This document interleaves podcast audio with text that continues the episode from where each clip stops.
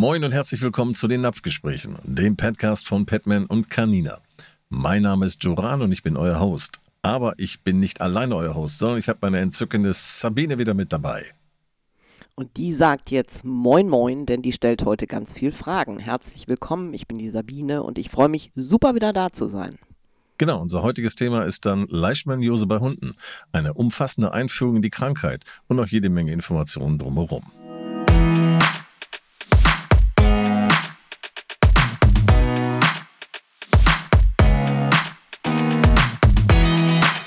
Napfgespräche, der Petcast. Leishmaniose ist eine Infektionskrankheit, die nicht nur uns Menschen, sondern auch unsere geliebten Vierbeiner betreffen kann. In diesem Petcast werden wir uns tiefgründig mit dieser Krankheit auseinandersetzen und euch das nötige Wissen und die Werkzeuge zur Verfügung zu stellen, um eure Hunde zu schützen und zu unterstützen.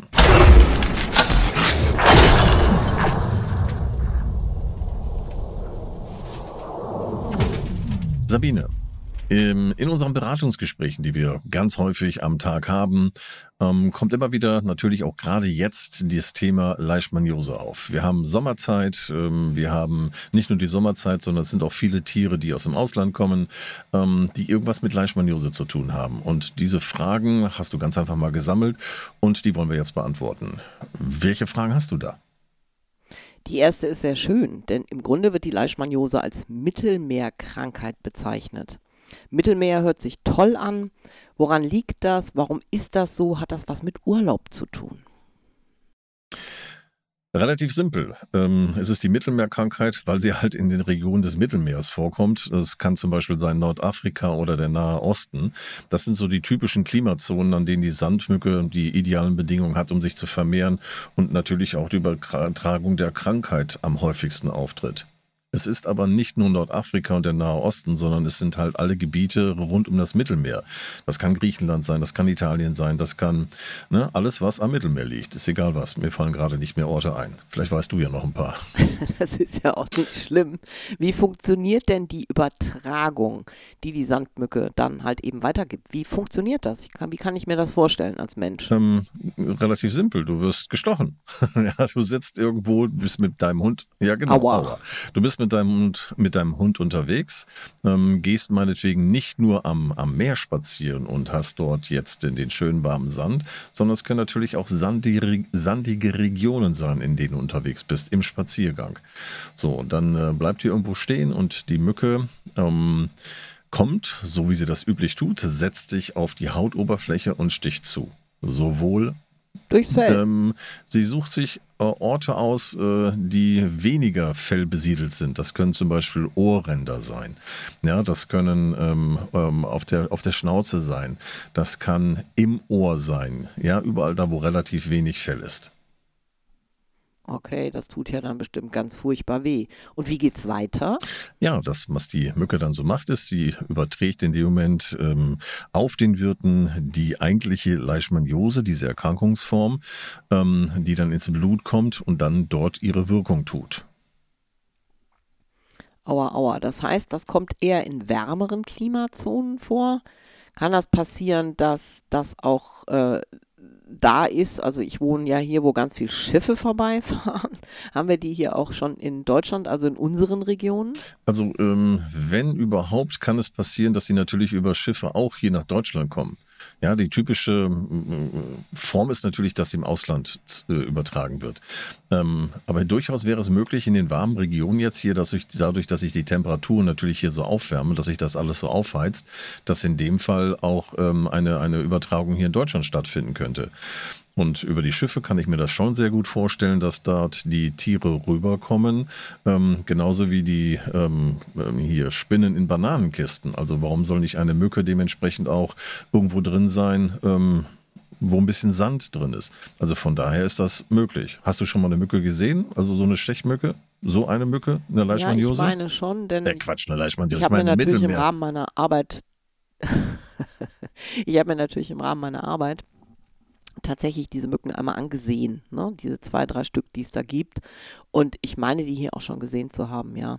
Also das heißt, ich packe immer ordentlich was auf meinen Hund drauf, wenn ich abends tatsächlich am Strand spazieren gehe. Und das passiert ja dann tatsächlich auch in den Abendstunden. Ähm, bricht das denn häufig aus? Bei welcher Art von Hunden bricht das aus? Ähm, ich habe das bei meiner Tiersitterin, also bei meiner Hundesitterin, die hat tatsächlich einen Hund aus dem Tierschutz und der hat ganz, ganz schlimm Leishmaniose. Hat das auch was damit zu tun, dass die Hunde bereits krank hier reinkommen? Ja, also ähm, es ist ja so, dass der, dass die, die Krankheit relativ lange auch im Körper aktiv ist. Das heißt, dass das, das Tier wird gestochen. Es muss nicht unmittelbar zu einem Ausbruch kommen. Das heißt also, eine Leishmaniose kann äh, zum Beispiel erst nach acht Monaten, nach einem Jahr, nach drei Jahren, nach fünf Jahren, nach sieben Jahren, nach acht Jahren entstehen. Ja, ähm, auch Menschen tragen diesen, diesen, diese Leishmaniose in sich, aber sie, sie bricht nicht aus.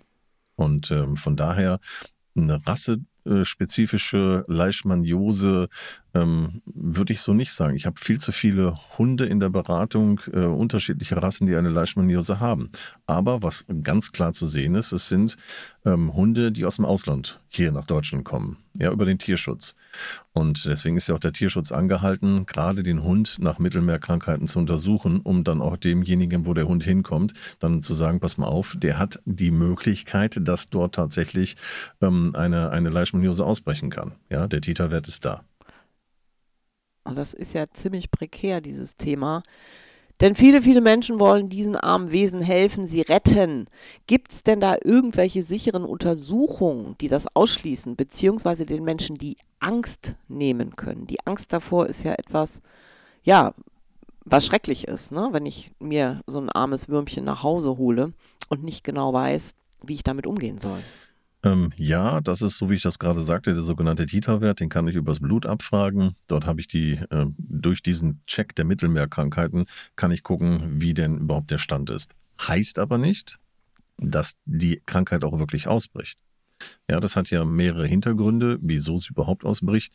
Da kommen wir gleich noch drauf. Ähm, aber ähm, das, ist der, das ist der Weg, das rauszufinden. Ähm, natürlich auch über die Symptome, die, die ein Hund haben kann. Also, die sind ja auch da. Gut, du sprichst jetzt immer von Hunden. Gibt es das auch bei Katzen? Bei Katzen auch.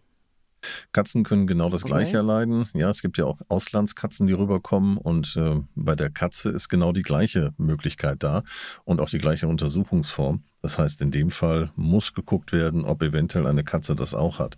Und ähm, bei der Katze ist es letztendlich genau das Gleiche. Die können lethargisch werden, die können ähm, die entsprechenden Symptome zeigen, wie auch die Hunde. Okay. Und wie äußert sich das? Von welchen Symptomen sprichst du gerade? Das ist äh, zum Beispiel Gewichtsverlust. Ne? Wir haben eine Appetitlosigkeit, wir haben Fieber, wir haben eine Lethargie, wir können Haarausfall bekommen, wir können Hautläsionen bekommen, Lymphknotenschwellungen, ne? eine Anämie und eine Nierenerkrankung. Die Milz kann befallen sein. Das sind so die typischen Auswirkungen, sowohl bei Hund als auch bei Katze. Gerade auch. Gibt es denn da. Ja, ne, ja. erzähl. Na, nun mach doch. Gibt es denn da Unterschiede ähm, im Krankheitsverlauf? Oder gibt es unterschiedliche Arten dieser Krankheit? Ja, es gibt unterschiedliche Arten in dieser Krankheit. Ja, es gibt eine kutane Leishmaniose, da ist mehr so die Haut, so wie das Wort sagt, kutan. Da ist mehr so die Haut betroffen. Das heißt, wir haben zum Beispiel an der Einstichstelle können sich so kleine äh, Wulste bilden, die, die können verkrusten und die können sich auch entzünden. Das heißt, wir haben dann an dieser Stelle haben wir die Problematik, dass sich das Ganze über die Hautoberfläche dementsprechend ausbreitet. Dann haben wir die äh, mukokutane Leishmaniose. Dann haben wir das mehr in den Schleimhäuten, dass dementsprechend die, die ähm, Auswirkungen sind. Und dann gibt es noch die viszerale Leishmaniose. Das heißt, in dem Moment sind die inneren Organe von betroffen. Und da ist es natürlich schwierig, von außen das zu sehen. Äh, und von daher ist dann natürlich der Titerwert sehr ausschlaggebend. Das gleiche natürlich auch bei der Katze. Okay. Und du hast vorhin von Organen gesprochen, die befallen werden bei der viszeralen Leishmaniose. Welche sind das? Magst du das nochmal wiederholen? Ich glaube, das ist ganz wichtig, dass das auch äh, nachvollziehbar ist und dass die Menschen das untersuchen lassen können, das hier nochmal zu sagen. Ja, ein wichtiger Punkt ist natürlich, ähm, gerade bei der viszeralen ähm, Leishmaniose sind die inneren Organe betroffen, so wie ich gerade gesagt habe. Und ähm, da ist die Vergrößerung des, der Milz ein ausschlaggebender Punkt und auch der Leber. Ja, und wir haben eine Schwellung des Bauches. Das sind so ganz wichtige Punkte. Das heißt, wenn ich von außen sehe, dass der Bauch sich auf irgendeine Art und Weise ausdehnt, kann es natürlich sein, dass der Hund so dick wird. Ähm, dann könnten wir eventuell über die Fütterung reagieren. Ähm, aber auf der anderen Seite, wenn wir sehen, punktuelle Schwellungen, gerade wenn wir wissen, dass wir einen Auslandshund haben oder gerade im Ausland gewesen sind, ähm, dass dementsprechend so etwas dahinter sein können. Dann sehen wir es im bildgebenden Verfahren über die Vergrößerung der Milz und der Leber und äh, im Blut erkennen wir es über die Blutarmut und äh, halt auch ganz generell über eine allgemeine Schwächung des Immunsystems, weil halt ähm, der Hund und auch die Katze generell nur reagieren dadurch äh, auf diese Leishmaniose, wenn sie auch ein geschwächtes Immunsystem haben. Ja, sind gerade so der TH1 und der TH2-Wert, das sind so die Immunmodulatoren, ähm, dass äh, wenn die Schwierigkeiten haben, dann ist überhaupt das, der Ausbruch der Krankheit vorgegeben. Jetzt mal konkret ich stelle oder ich verziehe mich gerade in den Besitzer des Hundes oder bin da und gucke dahin. Wie kann er das feststellen? Was passiert denn zum Anfang der Erkrankung? Meistens ist es so, die, die fangen an so mit einer Lethargie. Die fangen an, so langsamer zu werden, so lustlos zu werden. Und die kommen mit Erbrechen durch die, äh, um die Ecke. Ja, das sind solche, so erste Reaktionen. Oder die bilden eine Hauterkrankung aus. Ähm, das sind alles solche Sachen, auch gerade wenn allergische Hunde da sind, würde ich immer auf eine Mittelmeerkrankheit untersuchen lassen. Das sind so die ersten Sachen. Ja, das ist wirklich so. Die okay. meisten bei uns in der Beratung, die kommen, sagen so, mein Hund, ähm, ich weiß nicht, der hat so eine Müdigkeit, ne? der hat so eine Lethargie, der will gar nicht mehr so richtig. So, und da sind viele Fragen, wo ich dann sofort sage, okay, wo kommt der Hund eigentlich her? Was ist das? Ja, kommt der ja. aus Deutschland? Kommt der aus dem Mittelmeer? Ähm, ist der schon mal untersucht worden auf eine Mittelmeerkrankheit? Wissen die Besitzer das denn überhaupt, wo der herkommt? Also ich meine, wir haben ja im Moment wirklich sehr viel dubiose Welpenverkaufsstellen, gerade hier in Deutschland. Das ist wirklich ganz gruselig. Ich habe da schon abenteuerliche Dinge miterlebt. Also ähm, wenn, wenn er über den Tierschutz reinkommt, sollte es man natürlich wissen. Aber es gibt leider viele Kofferraumhunde. Ja, und es gibt auch leider viele Ebay-Hunde, die verkauft werden. Gerade in der Zeit jetzt mit der Pandemie, da sind ja so viele Tiere nach Deutschland gekommen. Ähm, gerade übers Ausland, anstatt hier in, im Tierheim zu suchen die sind dann prädestiniert für solche Erkrankungen. Das ist leider so. Ja, das ist ganz schrecklich. Und an dieser Stelle auch nochmal ein Appell, ein freundlich, fröhlicher Appell. Bitte, bitte kauft diese Hunde nicht. Ich habe das gerade letzte Woche bei einer Freundin erlebt, die hat die vermietet Ferienwohnungen. Da haben wir tatsächlich oder hat sie tatsächlich auch super reagiert, Menschen in Flagranti dabei erwischt. Die hatten drei, fünf Wochen alte französische Bulldoggen in einem affenheißen mhm. Auto. Und die Karin hat das dann ein Glück so geschickt eingefädelt, dass die tatsächlich auch ähm, ja dann erwischt mhm. worden sind. Ne? Also in flagranti quasi beim Verkauf. Da ja hat sie tatsächlich drei Hunde gerettet mit, ne? die dann jetzt natürlich in Obhut sind und erstmal in Quarantäne und da wieder aufgepäppelt werden. Die Frage ist, ob die das überhaupt überleben. Gut, da wir gerade beim Überleben sind, kommt jetzt eine nächste klare Frage. Kann ein Hund mit Leishmaniose denn alt werden? Ja, auf jeden Fall, klar. Wenn sie behandelt wird, ne? wenn jetzt der, der, der, das Tier natürlich nicht behandelt wird, es hat Leishmaniose oder ich gehe da leichtfertig mit um, gehe nur zum Arzt und lass mir irgendein Medikament geben, aber achte sonst nicht auf die weitere Ernährung des Hundes, dann ist es natürlich problematisch. Mache ich das aber okay. und ähm, ernähre den Hund richtig, gebe ihm die entsprechenden Medikamente, sowohl schulmedizinisch auch als im alternativen Heilverfahren, dann ähm, habe ich die Möglichkeit, dass der Hund ganz normal alt wird. Natürlich. Okay, und wie behandeln wir denn? Also, was wird schulmedizinisch gemacht? Das heißt, was machen die Ärzte? Was geben die? Was sind denn die Medikamente, die hier überwiegend eingesetzt werden? Nein, in erster Linie ist es das Allopurinol. Ja, das Allopurinol okay. ist das, was letztendlich ähm, äh, am, am meisten eingesetzt wird. Und ähm, das Allopurinol ist halt ein, ein Wirkstoff, der äh, dementsprechend auf das Immunsystem äh, einwirkt und äh, die Leishmanien praktisch äh, zurückdrängt, ihre vernicht, also sie praktisch vernichtet oder stoppt, sagen wir mal so. Und ähm, das ist das, das, das Medikament, das an erster Stelle vergeben wird. Mhm. Und wie kann man das schulmedizinisch verfolgen, begleiten? kann man das zwischendurch checken lassen, ob das besser wird, ob das schlechter wird? Wie ist die Vorgehensweise hier? So wie ich das vorhin sagte, übers Blut. Das heißt, immer wieder regelmäßig Blut untersuchen lassen, diese Mittelmeerkrankheitscheck nach den Titerwerten gucken und dementsprechend auch mhm. das äh, Allopurinol äh, dann dementsprechend weiterhin geben. Wobei auch geguckt werden muss, sind die Werte besser gewesen worden oder sind sie schlechter geworden. Dementsprechend muss die Vergabe des Medikaments angepasst werden. Eine Verbesserung okay. kann es geben, natürlich auch in dem Moment, wenn ich auch die Ernährung stark ähm, drauf einstelle. Dass ich halt wirklich gucke, dass ich das Immunsystem entsprechend über die Ernährung natürlich auch mit triggere. Hm.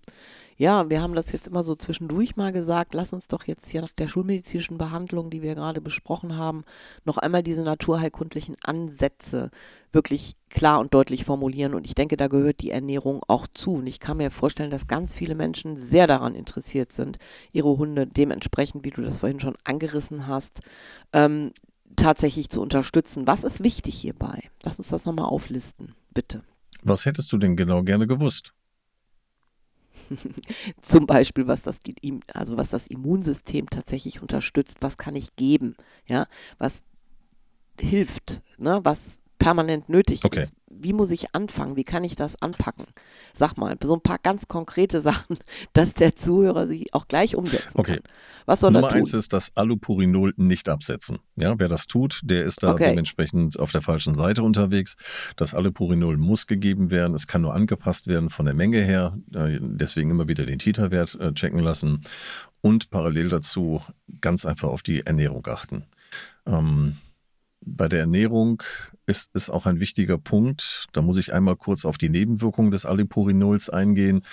Ähm, weil auf der einen Seite habe ich ja, wenn es eine kutane Erkrankung ist und ich habe irgendwelche Hautoberflächenbeschädigungen, ich habe ja gesagt, auch Allergien können dementsprechend mit dabei sein, dass es so aussieht, kann das Allopurinol auch bei einer Langzeitwirkung genau solche Reaktionen hervorbringen. Es können Hautreaktionen da sein, es können gastrointestinale Beschwerden da sein, ja, wie Übelkeit, Erbrechen, Durchfall, ne, Magen-Darm-Beschwerden generell, die Leber- und Nierenfunktionsstörung kann auch durch das Allopurinol sogar noch zusätzlich verstärkt werden. Also da muss man wirklich genau, wirklich den Hund regelmäßig untersuchen lassen, ähm, um auch zu sehen, okay, ist das jetzt tatsächlich nur noch über die eigentliche Erkrankung der Leishmaniose oder schon durch eine Langzeitgabe des Medikamentes ähm, jetzt die zusätzliche Nebenerkrankung ähm, entstanden. So, was wir tun können, ist auf jeden Fall das Tier so zu ernähren, dass wir purinarm unterwegs sind. Das heißt, Ups, was ist das denn? Ja, Purine, das ist etwas, was ausgeschüttet wird, natürlich durch Fleischernährung, ähm, wo dann ähm, die, die, die, die Tiere zusätzlich noch Probleme bekommen, die halt ähm, Leishmaniose erkrankt sind. Ähm, Purine kommt zum Beispiel vor in, in, in tierischen Nebenerzeugnissen, hauptsächlich zum Beispiel durch, durch ähm, Herz ausgeschüttet, ja, dann dementsprechend halt auch durch Leberprodukte, das heißt generell tierische Nebenerzeugnisse. Und da okay. sollte darauf geachtet werden, dass man das wenig hat, äh, sondern dass man einen hohen Muskelfleischanteil mit dazu nimmt. Aber auch nicht zu hoch, sondern in bestimmten Zusammensetzungen, sodass man vielleicht sagt, okay, ich habe 60, 40, das heißt 60 Prozent Protein, 40 Prozent Ballaststoffe und äh, andere Produkte mit dabei. Ähm, gerade auch bei den Ballaststoffen ist es gut, dass auch diese natürlich auch Proteine zur Verfügung stellen, die dem Körper des Tieres unterstützen. So, und ähm, dass damit auch die, das Immunsystem zusätzlich unterstützt wird, gut zu funktionieren und äh, entsprechend die Allergene reduziert, die dann auftreten können, um zum Beispiel Hauterkrankungen zu bringen und diese ganzen Nebenwirkungen noch zu triggern und zu verstärken. Gut, du sagtest gerade, äh, Proteinquellen, die sind ja nun gerade, also auch tierische Proteinquellen sind ja nun gerade auch für die Katze und auch für den Hund ganz, ganz wichtig. Hast du denn so zwei, drei Proteinquellen, die du im Zusammenhang mit der Leishmaniose, also der Mittelmeerkrankheit, empfehlen kannst? Was können wir denn vorwiegend füttern an dieser Stelle? Ähm, wir müssen gucken, dass wir Muskelfleisch verwenden, dass wir hochverdauliche Muskelfleische verwenden. Und äh, wenn wir kein Muskelfleisch verwenden, dass wir in die tierischen Nebenerzeugnisse gehen, in erster Linie Lunge zum Beispiel verwenden. Ja, weil Lunge keine Purine ausschüttet. Ähm, sobald ich dann ja in die, in die Richtung gehe, äh, Herz und sowas, das, was ich gerade gesagt habe, dann bin ich dabei, dass ich halt Purine ausschütte oder das Tier. Und ähm, dann habe ich eine Harnsäurebildung. Und äh, das ist etwas, was wir zusätzlich minimieren müssen und wollen. Das heißt, wenn ich jetzt ähm, einen Hund ernähre, sollte ich darauf achten, dass ich ähm, es müssen nicht unbedingt hypoallergene Produkte sein, aber nach Möglichkeit reine Produkte. Darauf achten, dass ich ähm, gerade in der, in der Zusammensetzung gucke, ähm, dass ich keine geschlossene Deklaration habe. Das heißt, ich kann erkennen, wie viel Muskelfleisch ist drin, wie viel tierische Nebenerzeugnisse und von den tierischen Nebenerzeugnissen, was wird gegeben. So, das ist das eine. Und ähm, hochwertige Purinquellen sind zum Beispiel von Petman die ganzen Single-Proteine, die angeboten werden ja, die man dementsprechend auf der petman.de-Seite findet unter dem Bereich Hund. Und dann geht man dort rein und sagt zum Beispiel bei Barfin Wann oder bei Beutestücke, dass dort äh, darauf geachtet wird, das ist das, was Petman definitiv macht, dass Single-Proteine genommen werden ähm, in einer entsprechenden Zusammensetzung, sodass auch Leishmaniose-Tiere sehr gut damit ernährt werden können. Gerade die Beutestücke sind da eine sehr schöne Möglichkeit, weil ich dort einen hohen Anteil an Muskelfleisch drin habe, der so bei 89, 87 Prozent liegt, mit einem geringen Anteil an ähm, entsprechenden tierischen Nebenerzeugnissen und dann halt auch 11 Prozent, ähm, 12 Prozent, 13 Prozent Ballaststoffe, Gemüse und dergleichen. Und das kann ich dann noch mit ähm, entsprechenden Nährstoffkonzentraten verfeinern und verbessern, noch Öle hinzutun und alles, was dazugehört. Ja, apropos Öle, ähm, und Kräuter, häufig haben die Tiere ja auch Schmerzen, habe ich mir sagen lassen bei der Recherche. Ähm, was können wir denn da zum Beispiel tun? Ähm, ich weiß, dass Canina ein neues CBD-Öl hat, was ich ziemlich spannend finde, ist ein Vollspektrum. Hilft das auch gegen Schmerzen? In diesem Fall können wir da auch bei der ähm, Leishmaniose mitarbeiten? Ein Schmerzmittel ist es nicht. Ähm, aber was wir machen können, ist entzündungshemmend zu arbeiten, was dann natürlich mhm. auch schmerzmindernd okay. wirkt. Und gerade bei der Entzündungshemmend und bei den guten ähm, Mineralstoffen und Ölen ist es wichtig, dass wir ähm, ein, ein, ein ausgewogenes äh, Omega-3-Fettsäuremuster haben. Ja, das heißt, wir haben ja Omega-3 äh, Omega-3, Omega-6 und Omega-9-Fettsäuren. Hanföl als Beispiel ist hervorragend dafür geeignet, weil es sehr ausgewogen ist in allen drei verschiedenen Omegasäuren. Ähm, und das äh, wenn ich aber so eine Erkrankung habe und wenn ich gucken will, dass Entzündungswerte runtergehen, dann sollte ich mit einem Omega-3-Fettöl arbeiten. Ähm, das ist dann zum Beispiel ein Leinsamen. Ja? Und äh, um dem Körper zu helfen, sich zu entzünden. Ja, ich freue mich über das Wort, weil es so klar ist, entzünden. Genau. Das ist eine coole Geschichte. Okay, worauf müssen wir denn auch noch aufpassen, wenn wir, also Achtung, Attention, aufgepasst, wie der Hesse sagt. Was ist wichtig? Mal so in zwei, drei, vier Sätzen. Worauf kann der oder wonach kann der Kunde noch gucken? Also der Hundekunde, der Hundemensch, der Katzenmensch, der die Tiere pflegt. Was ist wichtig? Sagst du das einfach nochmal in Stichworten bitte?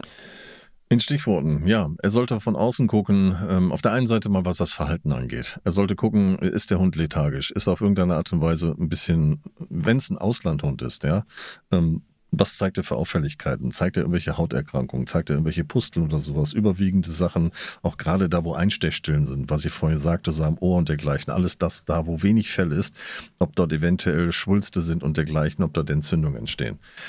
Das nächste ist, wenn er stark allergisch reagiert, dann wirklich gucken, okay, wo kommt das her? Ja, wirklich zum Tierarzt gehen, das ist das sicherste, eine Mittelmeerkrankheitsuntersuchung machen lassen, sich die Werte zeigen lassen und dementsprechend das Tier einstellen. Das sind so die wichtigsten Sachen. Und das nächste ist natürlich die Ernährung, definitiv. Ja, so wie wir gerade darüber gesprochen haben, ähm, purinarme Ernährung, sodass wir den Harnsäurespiegel nicht nach oben treiben. Ähm, wir sollten zugucken, dass wir gute Gemüse auch nutzen. Ja, da haben wir noch gar nicht drüber gesprochen, richtig. Das ist zum Beispiel grünes Blattgemüse. Spinat und Grünkohl ist da an erster Stelle, weil wir sehr viel Vitamine und Mineralien drin haben und einen sehr niedrigen Puringehalt. Brokkoli können wir sehr gut nehmen. Wir haben Vitamin C drin, wir haben Vitamin K drin, Kalium, Ballaststoffe, wiederum ein niedriger Puringehalt. Karotten, Zucchini, Gurken, Kürbis, genau das gleiche. Sehr Hanfeiweiß. Hanfeiweiß, auch, genau das gleiche.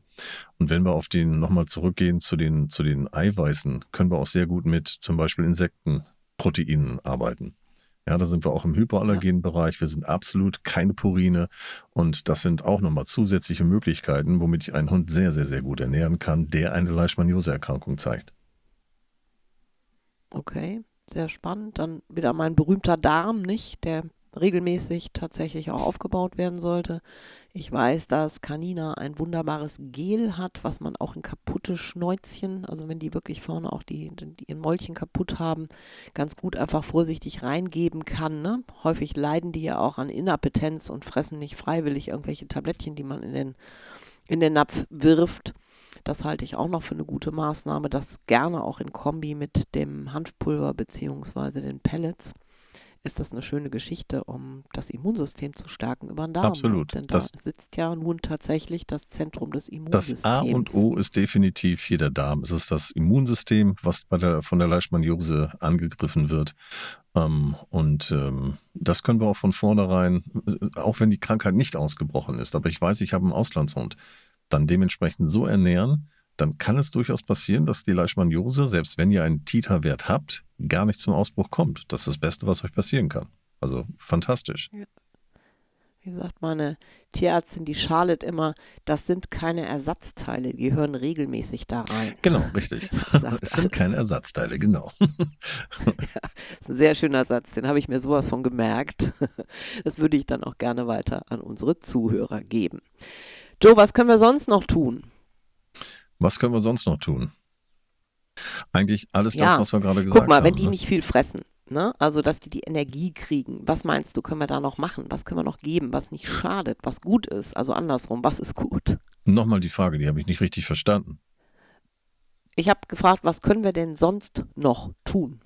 Eine relativ saloppe Frage, aber um es einfach nochmal so auf den Punkt zu geben. Wie sieht, also Innereien hast du ja bereits gesagt, ne, dass wir die reduzieren sollten bei selbstgemachtem. Ne, gerade wenn die Hunde so stark erkrankt sind, sind die Leute ja massivst daran interessiert, so natürlich wie möglich zu füttern. Das heißt, wir sollten hier tatsächlich auch ein Augenmerk aufs BAF richten. Ne. Ähm, der Fettgehalt spielt meines Erachtens nach auch noch eine große Rolle. Ne, den können wir nach oben ziehen dann haben wir einfach mehr Power und müssen nicht so unglaublich viele Proteine auffüttern. Ja, das ist richtig. Also wenn du jetzt auf diesen, auf diesen Bereich ansprichst, ist auf jeden Fall eins, dass die meisten überhaupt gar nicht so auf dem Schirm haben und sich auch ein bisschen vorekeln, aber es sind äh, die äh, Lipide der Insekten, Insektenlipide als Beispiel sind mhm. unfassbar starke Lipide, Fette, die sehr ähm, hilfreich sind, um Energie zu geben, und äh, auch im Krankheitsbekämpfungsbereich mit einer hohen Omega-3-Fettsäurenanteil drin, unheimlich tollen, fantastischen Vitaminzusätzen, ähm, jetzt die, die aus dem Tier selber kommen, das ist schon sehr gravierend. Nur ein Beispiel ist, gerade auch im Leistungsbereich mache ich sehr gerne. Ich habe ja Schlittenhunde und wenn ich mit denen unterwegs bin, nicht nur ich sehe jetzt mit den Schlittenhunden, sondern generell Leistungshunde auch im Diensthundebereich und dergleichen, im Sporthundebereich, dann äh, in das Wasser ganz einfach zum Beispiel äh, ein, ein, ein Proteinpulver, ein, ein Insektenproteinpulver mit zu integrieren. Das äh, hilft sofort, äh, die Aminosäurenstrukturen aufzubauen, äh, Verletzungen im Körper zu reduzieren, ähm, Krankheiten, Entzündungen, die entstehen, äh, zu reduzieren, ähm, generell den Organen zu helfen, das Ganze ähm, wieder gut in den Fluss zu bekommen. Und die Lipide bringen Energie, da muss ich keine Kohlenhydrate draufsetzen. Ähm, und diese Lipide helfen wirklich von innen dementsprechend auch, auch gerade was die Leishmaniose angeht, dementsprechend dort gegenzuwirken. So, das ist ein pures Energieprodukt, äh, wo man wirklich merkt, wenn man das den Tieren gibt, dass die ähm, sehr gut aufgestellt sind und sich von ihrem Verhalten her, was die Leistung angeht, ähm, sehr, sehr, sehr gut nach vorne bewegen. Ich fasse es mal zusammen. By the power of insect. Alles klar. Wie sieht es denn aus mit Milchprodukten als alternative Proteinquelle? Sind die auch fütterbar? Ähm, Fisch kann man auf jeden Fall nehmen. Das ist überhaupt gar kein Problem. Ja, ähm, Hülsenfrüchte und Sojaprodukte kann man auch nehmen. Ähm, das sind, die sind sehr purinarm kommt immer darauf an, ob es dem Hund dann wirklich auch schmeckt, das ist die andere äh, Sache. Ne? Wobei bei Soja wäre ich ein bisschen vorsichtig, weil das auch ganz oft schon mal äh, zusätzlich ein Allergieauslöser sein kann, was ich ähm, in meiner Beratung des Öfteren schon mal hatte. Ja, dass wenn Soja zu viel benutzt wird, es gibt Hunde, die reagieren darauf. Okay, und ist Getreide zur Energieversorgung grundsätzlich auch möglich? Ähm, ja, aber ich würde eher vom Getreide weggehen. Ich würde eher zu guten Fetten und Protein äh, und, und, und Lipiden, also Lipiden sind ja Fette, äh, zu diesen entsprechenden leicht verdaulichen Produkten gehen. Das ist wesentlich besser. Okay, und wie immer natürlich viel trinken. Trinken, ne? trinken, Nieren trinken. Genau, die Niere unterstützen, trinken, richtig. Trinken, trinken und auch die Nierensteine mal checken lassen, ob da irgendwas drinne ist. Und ansonsten hätte ich da noch den Tipp, dass die Menschen einfach mal in Gichttabellen auch gucken, denn da stehen die Purin und die Harnsäurewerte auch immer drin. Da kann man sich ganz gut dran orientieren. Ne? Die sind immer aufsteigend, also nach, weiter unten kommen dann die ganz purinhaltigen Produkte, da kann man sich ja auch ganz gut dran orientieren. Genau, weil ne, gerade fürs Selbstmachen ist das eine feine Geschichte. Genau, gerade so ähm, die Niere also wirklich, so wie du gerade sagst, jetzt fange ich ja schon zu stottern hier, ähm, die Niere unter, untersuchen lassen, ähm, weil wir haben halt das Problem, dass wir äh, Oxalsteine sich bilden können, ja. Und ähm, das ist halt durch den höheren Puringehalt, der da drin ist. Und das sollte man wirklich regelmäßig untersuchen lassen. Mhm. Nun habe ich noch, ich will mal sagen, quasi eine ketzerische Frage. Oh nein. Ganz häufig werde ich in der, in der Ernährungsberatung gefragt, Sabine, du weißt doch, wir füttern trocken und wir wollen möglichst nicht vom Trockenfutter weg. Gibt es denn da eine Möglichkeit, wo jetzt mal ganz ehrlich, es gibt ja auch immer wieder diese Ausnahmesituationen, wo es einfach nicht anders geht. Kann ich tatsächlich Trockennahrung füttern? Ich weiß, dass die Tierärzte sie häufig empfehlen, auch an dieser Stelle, ne? oder mitgeben sogar, weil es speziell natürlich für Leishmaniose auch zusammengestelltes Futter gibt. Was sagst du zum Thema Trockennahrung bei Leishmaniose? Also wenn es geht, nicht. Ansonsten ähm, ist es eine Möglichkeit, aber da würde ich ähm, nicht auf extrudierte Futter gehen, sondern in dem Fall auf gebackene. Ähm, weil das gebackene Hundefutter ist äh, von der Zusammensetzung her oder von der, vom, vom, vom Herstellungsverfahren ganz anders äh, aufgestellt. Ähm, in dem extrudierten wird ganz einfach das äh, ja auf, ein, auf 200, 250 Grad vorher schon hochgekocht. Das Ganze äh, wird durch äh, allein durch das Schieben durch die Matrizen hinter, um in die Form zu bekommen, nochmal ähm, richtig unter Druck gesetzt. Es entsteht nochmal Hitze und da gehen viele, viele Nährstoffe kaputt dann würde ich eher auf ein, auf ein gebackenes Hundefutter gehen und würde zusehen, dass ich auch dieses gebackene Hundefutter, damit der Hund mehr trinkt, noch zusätzlich Wasser dazu zu geben. Dadurch habe ich dann hinterher kein Feuchtfutter, aber ich habe, dass er anfängt, äh, mehr Wasser aufzunehmen, was die Niere dementsprechend entlastet. Ähm, und da lieber nochmal so eine Vitaminpaste mit dazu zu geben und ähm, ähm, dass, dass der Hund einfach es dem äh, andersrum dem Magen, dem Darm leichter fällt, das Trockenfutter zu verdauen. Es ist eine Möglichkeit, ja, und ich weiß, dass das auch immer wieder gefragt wird, auch eine finanzielle Frage, wenn dann aber dementsprechend bitte auf ein gebackenes Hundefutter umsteigen. Alles klar. Und jetzt habe ich noch eine ketzerische Frage, die bestimmt, also die zweite ketzerische Frage, die bestimmt die Menschen auch interessiert, nämlich wie gefährlich ist die Leishmaniose denn für Menschen? Kann der Hund den Menschen anstecken? Ich kenne es nicht, dass die Leishmaniose übertragen wird. Ich habe es so noch nicht mitbekommen. Ähm, natürlich kann der Mensch genauso die Leishmaniose ähm, ähm, bekommen, äh, wenn er gestochen wird von der Sandmücke. Und ansonsten wüsste ich nicht, dass es durch eine Zoonose übertragen wird. Ist mir jedenfalls unbekannt. Was ist denn eine Zoonose? Hat das was mit Zoo zu tun? Ähm, ja, so ein bisschen. Also Zoo, klar, ne? aber dahinter, was dann hinter da dran ist, die Noose, das sind einfach nur Krankheiten. Ne? Das sind Krankheiten, die durch Tiere übertragen okay. werden. Deswegen heißt das Ding Zoonose. Also keine, also in dem Fall kann der Hund den Menschen nicht anstecken. Nicht, dass ich wüsste. Ja. Also da bin ich jetzt gerade, ich, ich habe das noch nicht gehabt. Ich wüsste es nicht.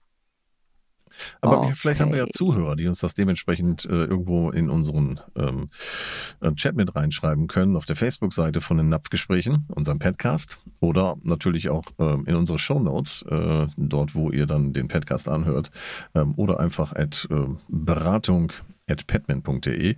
Da könnt ihr es natürlich auch hinschicken. Würde mich brennend interessieren. Ja, und ich freue mich auch über Fragen dazu. Das geht ja auf diese Art und Weise ganz genauso. Ja, das war mal wieder super spannend mit dir, Joe. Ja, mit dir auch. Endlich wieder bist du Lass dabei. Uns gerne ja, weitermachen. du bist wieder mit dabei. Yeah. Ja, ich freue mich auch ganz doll. Ne, das nächste Thema wird auch ganz doll spannend, weil es auch gerade anliegt. Das kommt dann in 14 Tagen. Genau. Nicht? Oder? Auf jeden Fall. Cool. Große Freude. Lieben Dank, Joe, für das Interview. Ja, genauso ist zurück. Lieben Dank für die Fragen, die du gestellt hast. Irgendwann drehe ich das rum, dann stelle ich dir ganz viele Fragen. Dann musst du die beantworten. Kannst ja, du machen. wir auch. Bleibt uns gewogen. Bis dahin. Tschüss. Tschüss.